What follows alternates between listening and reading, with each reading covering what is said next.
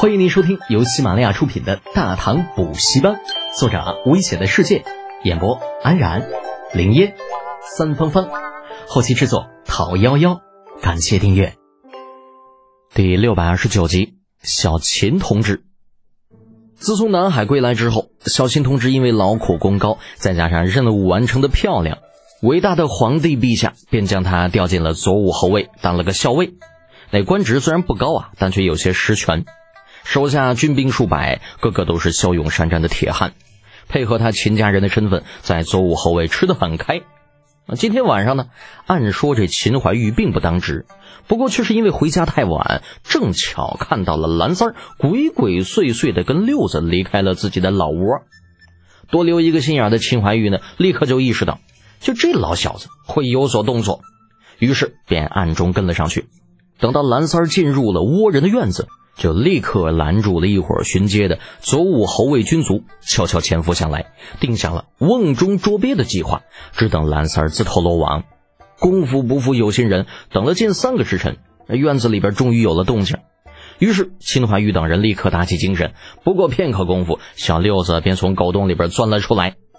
面对着闪着寒光的刀剑，这小六子都吓傻了，整个人僵在原地，不知不觉挡住了后边的蓝三儿。如果不是秦怀玉反应快，第一时间将他拖了出去，那跟在后边的蓝三儿很可能提前发现情况不对，换成另外一条路逃走。书归正传，那却说两枪一刀来的太过突然，正沉浸在发财喜悦中的三哥被这一下呀，差点就吓尿了裤子，苦着脸仰起头，却见一个人影正站在自己的面前，黑暗中还看不清长相。不过，熟悉长安各路神仙的三哥认出了秦怀玉的身份，脱口而出：“秦秦将军呢？他他他他他刀下留情，小小小小人愿愿将所有的赃物全全部献上。”那秦怀玉不置可否的冷哼了一声，手一挥：“哼，拖出来，小心点，别让他跑了。”诺。加州声响起，立刻有人上前扯住三哥那头发，用力往外一拽。啊！三哥吃痛不过，本想往洞子里边缩的那个身影，直接就被拖了出来。啊，像死狗一样被丢到地上。旁边有人拿着绳索冲上来，见他还打算挣扎，又踹了两脚。啊，这一下子，三哥同志终于老实了，低着头被两个大头兵用绳子捆了个结实。再看小六子，比鸡鸡个还惨呢，就被捆得跟个粽子似的，嘴里边还塞着黑乎乎的团儿啊，也不知道是个什么玩意儿。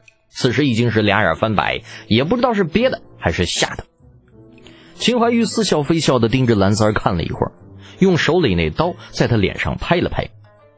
蓝三儿啊，说说吧，这次又偷了些什么呀？呃，没没啥。呃，秦将军呢？这这这这这这这这这几个盒子，您看，蓝三儿都快要吓哭了，哆嗦着。这秦将军呐，这。小人这段时间家里边真的是穷的揭不开锅了，而且，而且小人也也没对咱自己人下手，不是？嗯，很强的求生欲啊。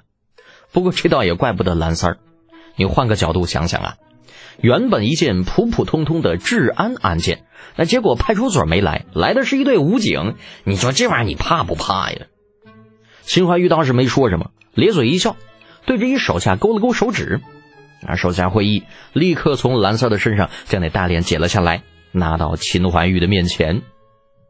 开始的时候啊，秦怀玉看着那七八个造型精美的盒子，还以为是些首饰、金银啥的，不禁佩服这蓝三的眼光不错。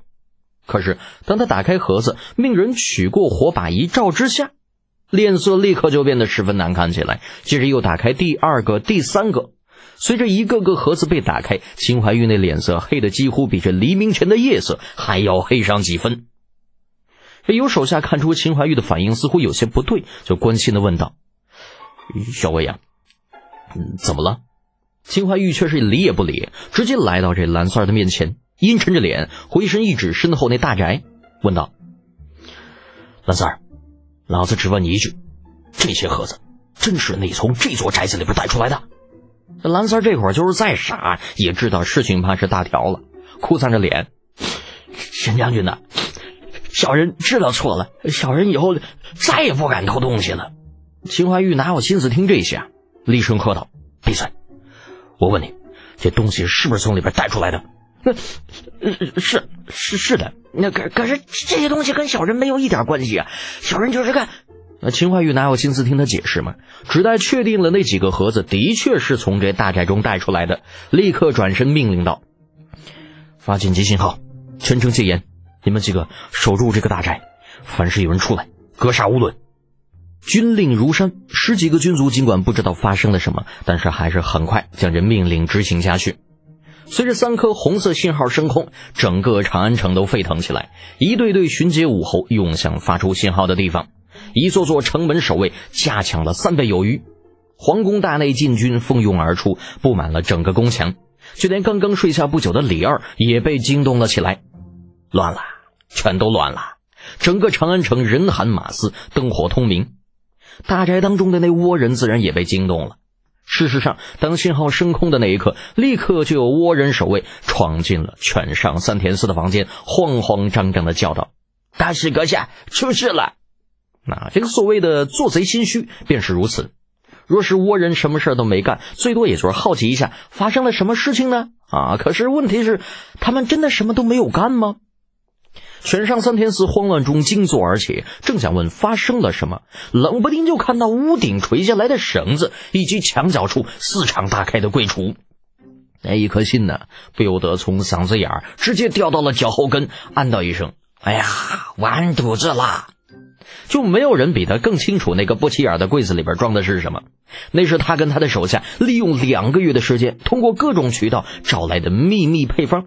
其中不仅有如何蒸酒、如何制酒精，还有炼铁工艺、高炉的设计等等等等。最最主要的还是今天晚上刚刚送来的火药配方。这个东西可是大唐的管制物品呐！你别的东西或许还好说，但是这火药，犬上三天寺好歹也是顶着大使的头衔，那脑子就是比一般的人好使。看着空空如也的柜子，立刻想到一个办法，那就是：哎，我打死不认。那反正这东西不在我的手里，也没有人能够证明我曾经拥有过那些东西。你人证物证都不在，大唐皇帝就算再不满意，也不会真个杀了自己。想着，这犬上三天寺啊，就对慌张的手下说：“慌什么？你通知下去，让所有人该干什么干什么，就当做什么事都没有发生。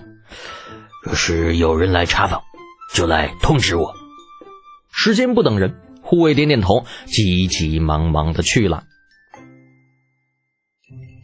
本集播讲完毕，安然感谢您的支持。